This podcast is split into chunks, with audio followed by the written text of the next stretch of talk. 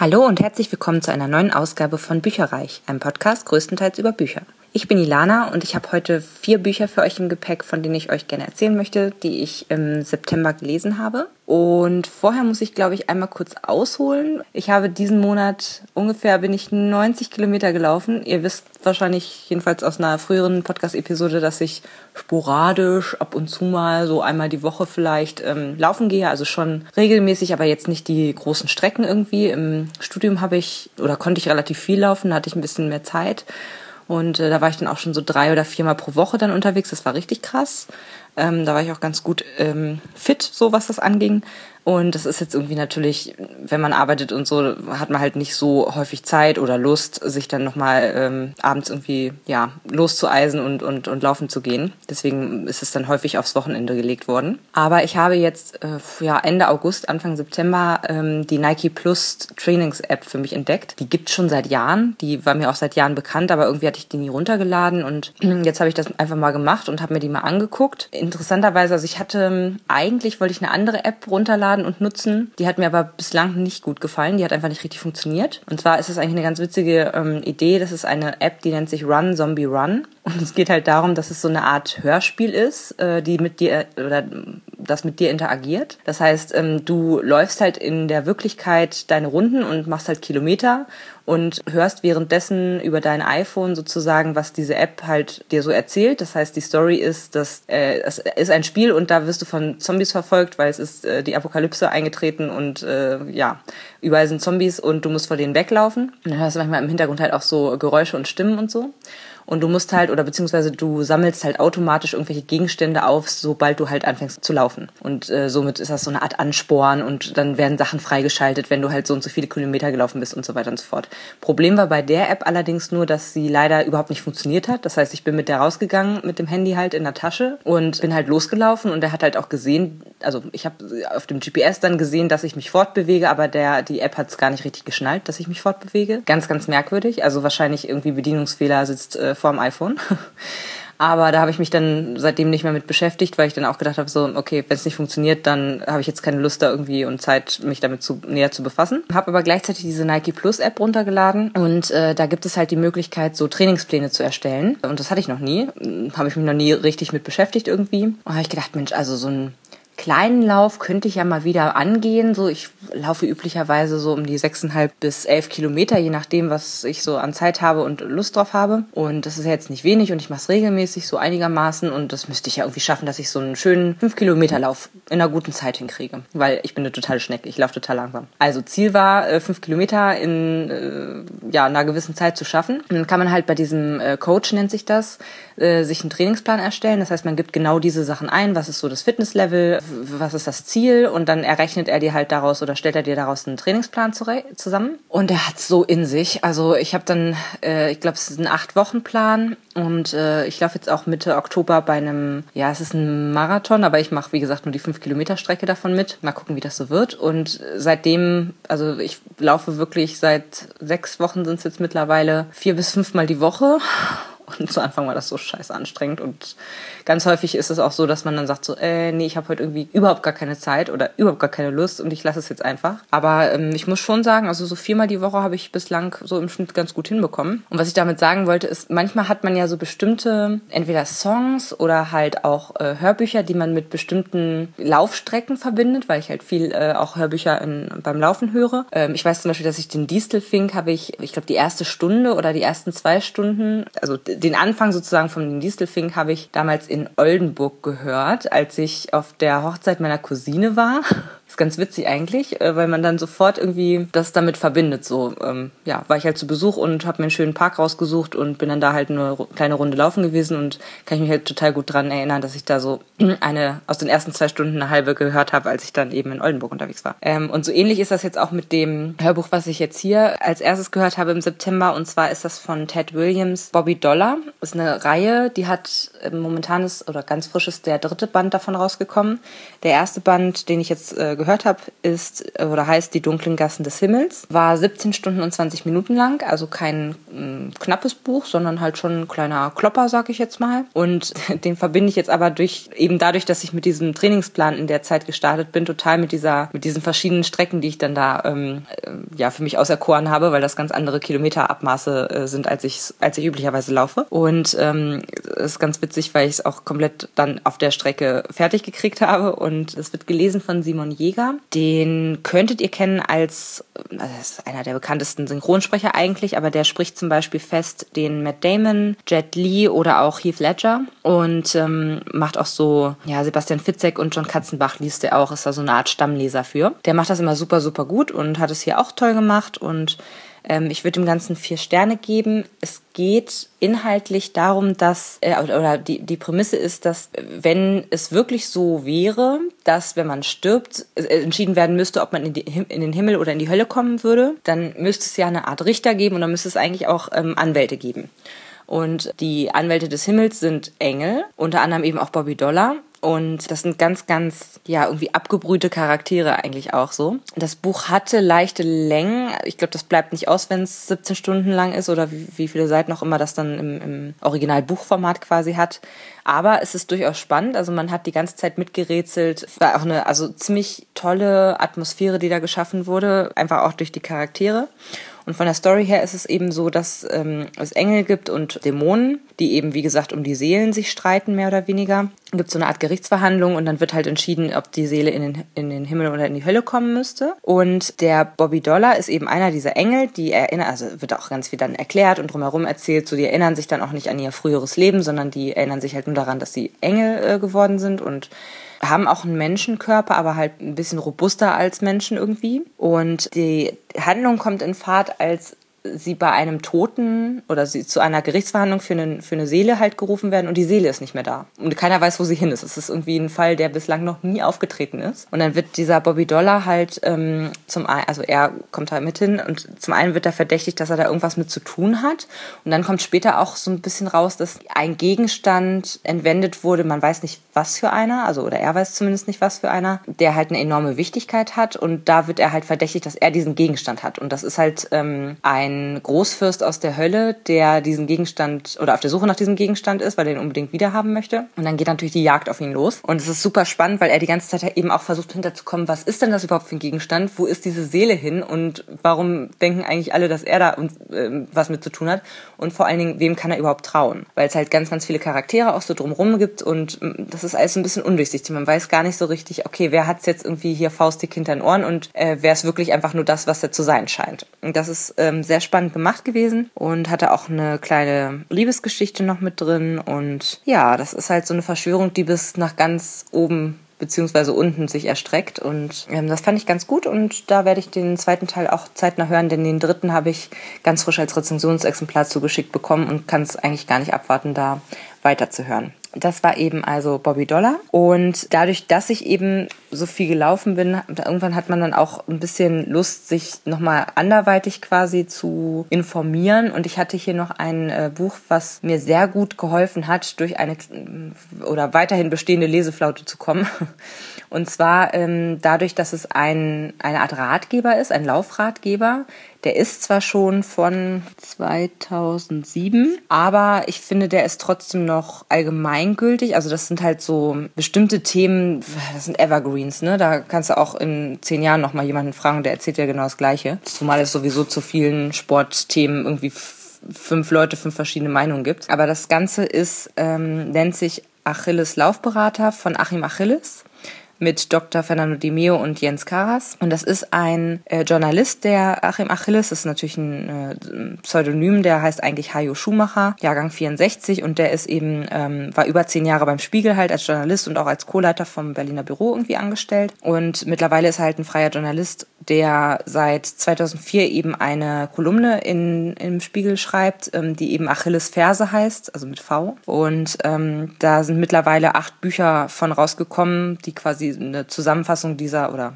eine Sammlung dieser ähm, Kolumne plus noch Leserbriefe äh, sind, die ihn erreicht haben und die er beantwortet hat, mit Hilfe dieses, dieses Teams. Ne? Das ist einmal halt ein ähm, Sportarzt und einer, der, ich bin mir nicht ganz sicher, der irgendwie so Trainingspläne erstellt. Er nennt ihn immer Klemmbrettkarras. Und ähm, es geht halt so in diesem Buch jetzt zumindest um verschiedene Themen, wie zum Beispiel irgendwie unser Leben als ewiger Anfänger, unser Leben mit Gewichtsproblemen, unser Leben mit der Laufsucht, unser Leben mit der Motivationskrise, also so alle möglichen mit Verletzungen und so weiter und so fort. Also ja, das sind halt so typische Sachen, die, glaube ich, jeder erfährt, der äh, relativ äh, regelmäßig laufen geht, irgendwie so. Und ich mag den einfach total gerne, weil der ist schon ein bisschen provozierend und kontrovers teilweise. Er schreibt aber auch sehr, sehr lustige Antworten. Also zum einen ist er zum Beispiel jemand, der, seit er eben diese Kolumne verfasst, ist ein totaler Nordic Walker-Hasser wo ich jetzt gar kein Problem mit habe, wenn da irgendwelche, ich meine, gut, äh, momentan ist auch, glaube ich, dieser Hype darum zumindest ein bisschen äh, zurückgegangen. Es gibt natürlich immer noch Leute, die das halt ernsthaft betreiben, ist auch völlig in Ordnung, finde ich. Also ich habe damit eigentlich keine Probleme, aber er ist dann halt auch echt so dann immer noch mal drauf. Also ist ganz witzig. Also er mag keine Nordic äh, Walker und er mag keine Hunde und dann äh, äußert er sich auch entsprechend. Es ist, wie gesagt, manchmal ein bisschen überspitzt, aber immer, immer, also für mich auf jeden Fall, ich finde es immer amüsant und hier sind dann immer jeweils zu verschiedenen Themenkomplexen seine äh, Kolumnen mit drin und dann, wie gesagt, äh, Leserbriefe so mit den häufigsten Fragen und halt mit den Antworten von ihm und seiner Crew. Und ja, kann man gut weglesen. Das hatte jetzt 255 Seiten und ich würde dem so vier bis fünf Sterne geben, weil wie gesagt, es ist allgemeingültig, man kann es schnell weglesen. Äh, man kann auch, man muss ja nicht alles äh, chronologisch lesen oder oder die ganze, die ganze, das ganze Buch lesen theoretisch. Man könnte sich auch Rosinen rauspicken. Aber ähm, ja, ich finde die eigentlich immer ganz gut und auch ganz hilfreich so. Ne? Man, man, es ist gute Unterhaltung, aber man lernt auch noch was. Infotainment quasi. Infotainment. Dann habe ich noch ein Hörbuch gehört und das war so süß. Ich fand das so niedlich. Es, ist, es heißt Eleanor and Park von Rainbow Rowell. Ähm, ich habe das im Audible-Abo runtergeladen auf Englisch, weil ich ja ein bisschen mehr Englisch lesen möchte dieses Jahr. Es ist allerdings schon von 2013, aber es kommt jetzt gerade erst so nach Deutschland, habe ich das Gefühl. Also ich kenne viele, die das in letzter Zeit gelesen haben. Und es wird halt in der englischen Version äh, gesprochen von Rebecca Lohman. Die hat jetzt, also ich fand, man ich habe die mal gegoogelt und ich kannte die auch vom Gesicht her, aber sie macht halt mega viele Nebenrollen in irgendwelchen TV-Serien. Also man kennt sie, glaube ich, nicht aus irgendeiner Serie, wo sie irgendwie die Hauptrolle spielt, aber äh, das Gesicht war mir durchaus bekannt und bei der fand ich richtig toll, die hat das so ein bisschen melancholisch vorgelesen, was total gut gepasst hat irgendwie. Und ähm, der männliche Gegenpart zu ihr ist Sunil Malhotra ist ein äh, ja, indischstämmiger der äh, Mann, der eben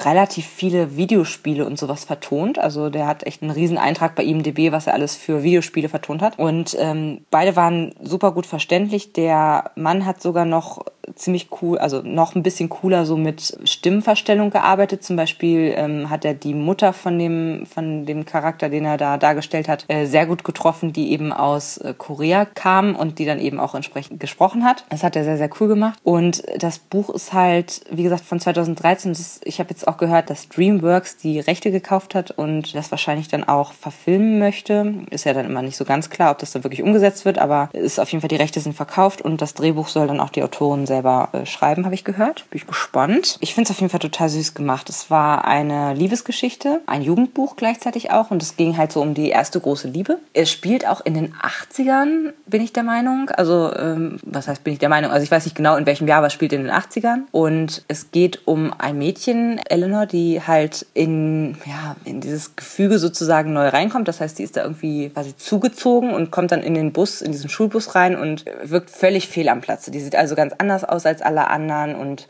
weiß auch gar nicht so richtig, wie sie vermeiden soll, dass, nicht, dass sie nicht gehänselt wird und so weiter und so fort. Also sie hat es eigentlich nicht so richtig drauf. Und dann der einzige freie Platz ist eben neben einem Jungen, der heißt Park. Und die beiden, zu Anfang denkt er sich so, oh Mann, ey, setz dich einfach hin, was oh, ganz ganz dilettantisch, was machst du hier eigentlich? Und da entsteht dann so eine zarte Freundschaft zuerst, weil die beiden halt merken, sie interessieren sich für dieselben Dinge. Also zum Beispiel lässt er sie seine Comics mitlesen und ähm, später zeigt er ihr dann halt so verschiedene Musiker und Künstler, die er halt kennt und es ist total niedlich. Also so die erste große Liebe und wie gesagt, sie verlieben sich dann ineinander und es ist aber gleichzeitig auch eine Art Tragödie, aber relativ soft. Also es ist jetzt nicht so, dass man äh, davor sitzt und anfängt zu heulen. Das ist es jetzt nicht. Ähm, sondern es baut sich ganz langsam auf und ist, wie gesagt, ganz sacht eigentlich. Es hat ein paar Parallelen zu Romeo und Julia, was eben auch in dem Buch ähm, einmal thematisiert wird, weil die gehen halt zur Schule und nehmen das unter anderem auch durch, das Buch. Und es ist aber irgendwie so eine Art aktuelles oder modernes Romeo und Julia, ne? neu interpretiert, sage ich jetzt mal. Es geht darum, dass sie hat zu Hause ganz schön starke Probleme. Ihr also zum einen sind, ist die Familie echt mäusearm. Also, äh, dass sie so aussieht, wie sie aussieht, hat den Grund, dass sie sich nichts anderes kaufen kann eigentlich. Und er kommt halt so aus gutbürgerlichem Haus und äh, auch ganz, ganz niedlich gemacht. Also der Vater sieht so ein bisschen aus wie G.I. Joe und hat aber dann im Koreakrieg irgendwie seine Frau kennengelernt und hat die dann halt geheiratet und die sind halt total happy miteinander, auch noch nach Jahrzehnten und so. Und ist halt so, ja, weiß ich nicht, so ein bisschen Friede, Freude, Eierkuchen bei denen, größtenteils, bis auf das, ähm, der äh, Park durchaus die, das Gefühl hat, dass sein, sein Vater nicht so ganz zufrieden mit ihm ist, weil er halt äh, dann doch ein bisschen femininer, möchte ich fast nicht sagen, aber eben nicht so dieser Hau drauf und Sport und weiß nicht, ich äh, fange hier dauernd irgendwelche Prügeleien an ist. Und äh, der hat ein bisschen stärker so den Bezug zu seiner Mutter, aber ähm, sonst ist das alles gut bürgerliches Haus und alles ist in Ordnung.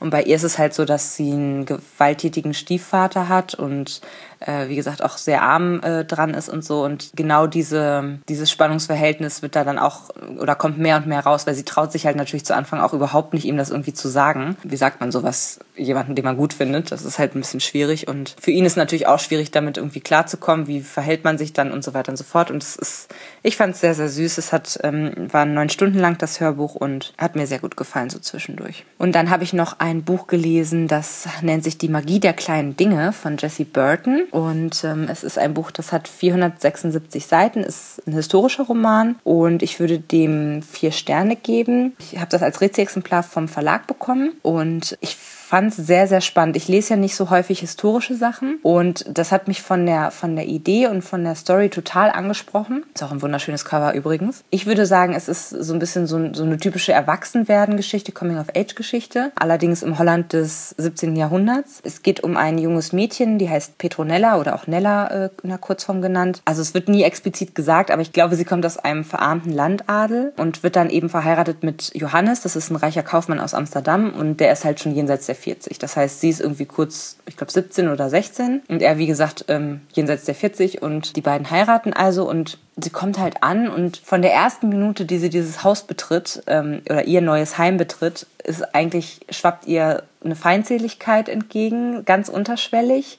von ihrer ähm, Schwägerin, die heißt Maren und es gibt auch so zwei Bedienstete, das eine ist Cornelia und das andere ist Otto, das ist ein Schwarzer, der aus einer ähm, Handelsreise sozusagen war, war irgendwie, wurde er als, als Sklave befreit und das war halt in der Zeit auch total unüblich. Genau, und das Ding ist nämlich, das eine ist, dass die Schwester, wie gesagt, von ihrem Mann, die macht halt solche Sachen wie, es wird nie explizit gesagt, aber ich gehe stark davon aus, dass es äh, auf ihrem Mist gewachsen ist. Also beispielsweise, sie kriegt dann ein neues neues Kleid und das ist aber viel zu groß, obwohl äh, die Mutter von Nella halt ihre Maße hingeschickt hat. Das heißt, im Endeffekt hat eben die Schwägerin dieses Kleid bestellt und hat es aber mit falschen Größenangaben bestellt, damit das nicht richtig passt und äh, damit sich eben diese, diese Nella da irgendwie klein und unbedeutend fühlt. Weil ich glaube, die Maren hat halt so ein bisschen das Gefühl, dass sie äh, an den Rand gedrängt wird, gegebenenfalls. Sie kennen sich ja nicht.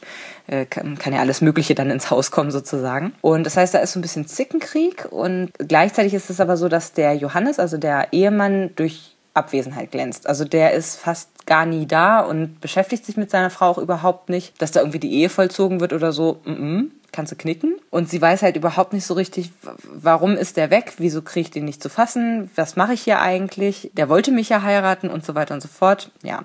Und es ist halt auch ein Haus voller Geheimnisse. Also man merkt schon von der ersten Seite an, also man steigt ja erstmal überhaupt nicht durch, auch, auch als Leser nicht so richtig. Vielleicht als Leser ein bisschen mehr als die Hauptperson, weil die ist wirklich sehr unbedarft und kann das alles auch gar nicht wissen. Aber wird halt viel über, also die Geschwister sprechen halt viel über Pfefferpreise und äh, wer macht gerade, wer hat gerade Krieg mit wem und weswegen geht dann die Handelsreise da nicht, weil der äh, Johannes ist halt ein reicher Kaufmann, wie gesagt, der halt mit Gewürzen unter anderem handelt. Und das ist eigentlich wie so eine, oder das hat mich sehr erinnert an, an klassische Tragödien, die man so in der Schulzeit gelesen hat, aber natürlich modern halt aufbereitet, in dem Sinne, dass es so dann ein, oder ein Ereignis gibt, was so den Stein der Verdammnis ins Rollen bringt. So. Ähm, und zwar ist das in dem Fall ein alter oder ein ehemaliger Freund von Johannes, der durch seine Frau gezwungen seinen Zucker von einer geerbten Zuckerplantage ähm, verkaufen möchte über den Johannes. Und ab dem Zeitpunkt geht wirklich alles den Bach runter, was den Bach runtergehen kann. Man fragt sich halt die ganze Zeit zum einen, also was ist mit diesem Ehemann los? Warum lässt er sich so selten blicken? Was hat die Schwester eigentlich für ein Problem? Äh, was sind so die Geschichten von den, von den Bediensteten, die dann da noch sind? Und warum ist dieser Freund, der ihn da beauftragt hat, seinen Zucker zu verkaufen, nicht mehr sein Freund. Das hat auch noch eine Hintergrundgeschichte. Und also wer ist eigentlich mit wem und warum und wieso? Und ich muss sagen, so die, das erste ja, Drittel, Viertel ungefähr, war ich der festen Überzeugung, so ja, ach, das ist des und deswegen. Das stimmte dann zwar auch, also ich konnte es dann äh, tatsächlich das erste Geheimnis konnte ich ganz gut erraten, aber der Rest überhaupt nicht. Also da war es dann vorbei. Insofern war das zu Anfang erstmal so, hm, okay, ich habe auch ein bisschen länger gebraucht für das Buch, aber äh, die letzten, das letzte Dreiviertel sozusagen, also der Großteil des Buches, war ich völlig verloren. Ich wusste nicht, äh, was sich die Autorin sozusagen da ausgedacht hat. Das war sehr cool, weil ich finde, äh, wenn man ein bisschen miträtseln kann, ist es immer ein bisschen schöner. Und was ich ganz vergessen habe zu erzählen, ist aber ein wichtiges äh, Element des Ganzen. Es gibt ein Puppenhaus. Das heißt, der Johannes schenkt halt Nella zum Spielen bzw. einrichten, damit sie halt was zu tun hat, während er nicht da ist, ein ganz, ganz dekadentes Puppenhaus, was irgendwie zwei Meter hoch ist und super schwer ist und was sie halt einrichten kann. Und es kostet ein Vermögen und die Schwester ist schon so, warum kaufst du so ein Puppenhaus? Bist du denn des Wahnsinns? Weißt du, wie viel das kostet und so weiter? Und ja, Nella ist zu Anfang ziemlich vor den Kopf gestoßen von der Geste, weil sie sich so denkt, ich bin doch schon 16, ich bin kein Kind mehr, ich brauche kein Puppenhaus. Fängt dann aber an, aus Trotz dieses Haus trotzdem einzurichten. Und das macht sie mit Hilfe eines Miniaturisten. Das ist also ein Mensch, der eben äh, so kleine Miniaturen anfertigt. Mm, den findet sie in so einer Art gelben Seiten, die es halt damals schon gab in einer bestimmten Form. Und das ist eben auf Englisch auch der Titelgeber, der Miniaturist. Und das Interessante ist, dass sie auf einmal dann nicht nur die Miniaturen erhält, die sie bestellt hat, sondern auch Dinge, die sie gar nicht bestellt hat und von denen sie auch überhaupt nicht drauf klarkommt, dass die teilweise prophetisch sind, beziehungsweise auf diese Geheimnisse, die da in diesem Haus äh, herrschen, hinweisen. Das heißt, ähm, der Miniaturist hat ganz, ganz aus irgendeinem Grund hat total viel Einsicht in ja das, was hinter hinter geschlossenen Türen eigentlich vorgeht. Und ähm, das ist ja sie findet es genauso faszinierend wie wie abstoßend und möchte da unbedingt hinterkommen, was das Geheimnis von diesem Menschen ist. Und das ist tatsächlich nochmal so ein mystischer Aspekt, der da irgendwie noch mit ähm, reinspielt. Und es sind wunderschöne Sätze, also sehr sehr poetisch finde ich das Ganze. Es war äh, super gut geschrieben ganz zum Schluss, also ich finde, es ist auch ein gutes Buch für eine Buchgruppe beispielsweise, weil es hat ein relativ offenes Ende. Und ich glaube, also wenn ich könnte, würde ich darüber sehr gerne noch stundenlang mit Menschen diskutieren, die das auch gelesen haben. Also falls es einer von euch gelesen hat, sagt mal bitte Bescheid. Äh, es gibt so zwei, drei Stellen, über die ich gerne nochmal sprechen möchte. es ist so ein bisschen so, also zusammenfassend gesagt ist das Buch oder geht, handelt das Buch so typischerweise von diesem Hochmut vor dem Fall. Ne? Also unter anderem es geht auch ums Erwachsenwerden natürlich. Es geht um Glauben spielt eine ganz große Rolle. Frauen und Männer in, in, der, in den verschiedenen Geschlechterrollen spielen eine große Rolle. Geld und Dekadenz, Verderbtheit, so dieses typische Hohmut vom Fall, aber auch so Zurückweisung und Gier und so. Also es sind so ganz große Themen eigentlich, die hier aufgegriffen werden. Und da bin ich sehr gespannt, was von der Autorin noch so in Zukunft kommt. Die ist, das war jetzt der Debütroman von ihr und die ist ähm, relativ jung noch, 1982 geboren, hat in Oxford Oxford studiert und ist eigentlich Schauspielerin, hat das so mal eben zwischendurch geschrieben und hat dafür, glaube ich, auch schon diverse Preise abgeräumt, wenn ich mich nicht irre. Zumindest hat sie ziemlich Beachtung dadurch gefunden. Und es war auch echt gut. Also es hat mir sehr viel Spaß gemacht, obwohl ich ein bisschen länger dafür gebraucht habe, das fertig zu lesen. Es lag aber nicht am Buch, sondern tatsächlich an dieser Leseflaute, die dann so ein Stück weit durch das Laufen und durch den Lauf Laufratgeber, den ich vorhin vorgestellt habe, dann auch besiegt wurde. Hoffentlich. Jetzt muss ich noch die Zeit finden, weiterzulesen. Ja, das war's schon wieder vom September 2015, was ich so alles gelesen habe und wir hören uns spätestens nächsten Monat. Tschüss! Informationen zu allen Büchern, über die ich heute gesprochen habe, findet ihr auf meiner Website www.bücherreich.net mit UE. Ihr könnt dort oder auf Facebook unter www.facebook.de slash podcastbuicherreich in einem Wort durch mit mir in Kontakt treten. Meine E-Mail-Adresse lautet buicherreich at gmail.com. Wenn ihr diesen Podcast über iTunes abonniert habt, würde ich mich riesig freuen, wenn ihr mir eine 5-Sterne-Bewertung hinterlasst. Dies ist ein privater Buch-Podcast, in dem ich nur meine eigene private Meinung wiedergebe. Wenn mir ein Buch oder Hörbuch kostenlos zur Verfügung gestellt wird, kennzeichne ich es entsprechend auf meiner Website.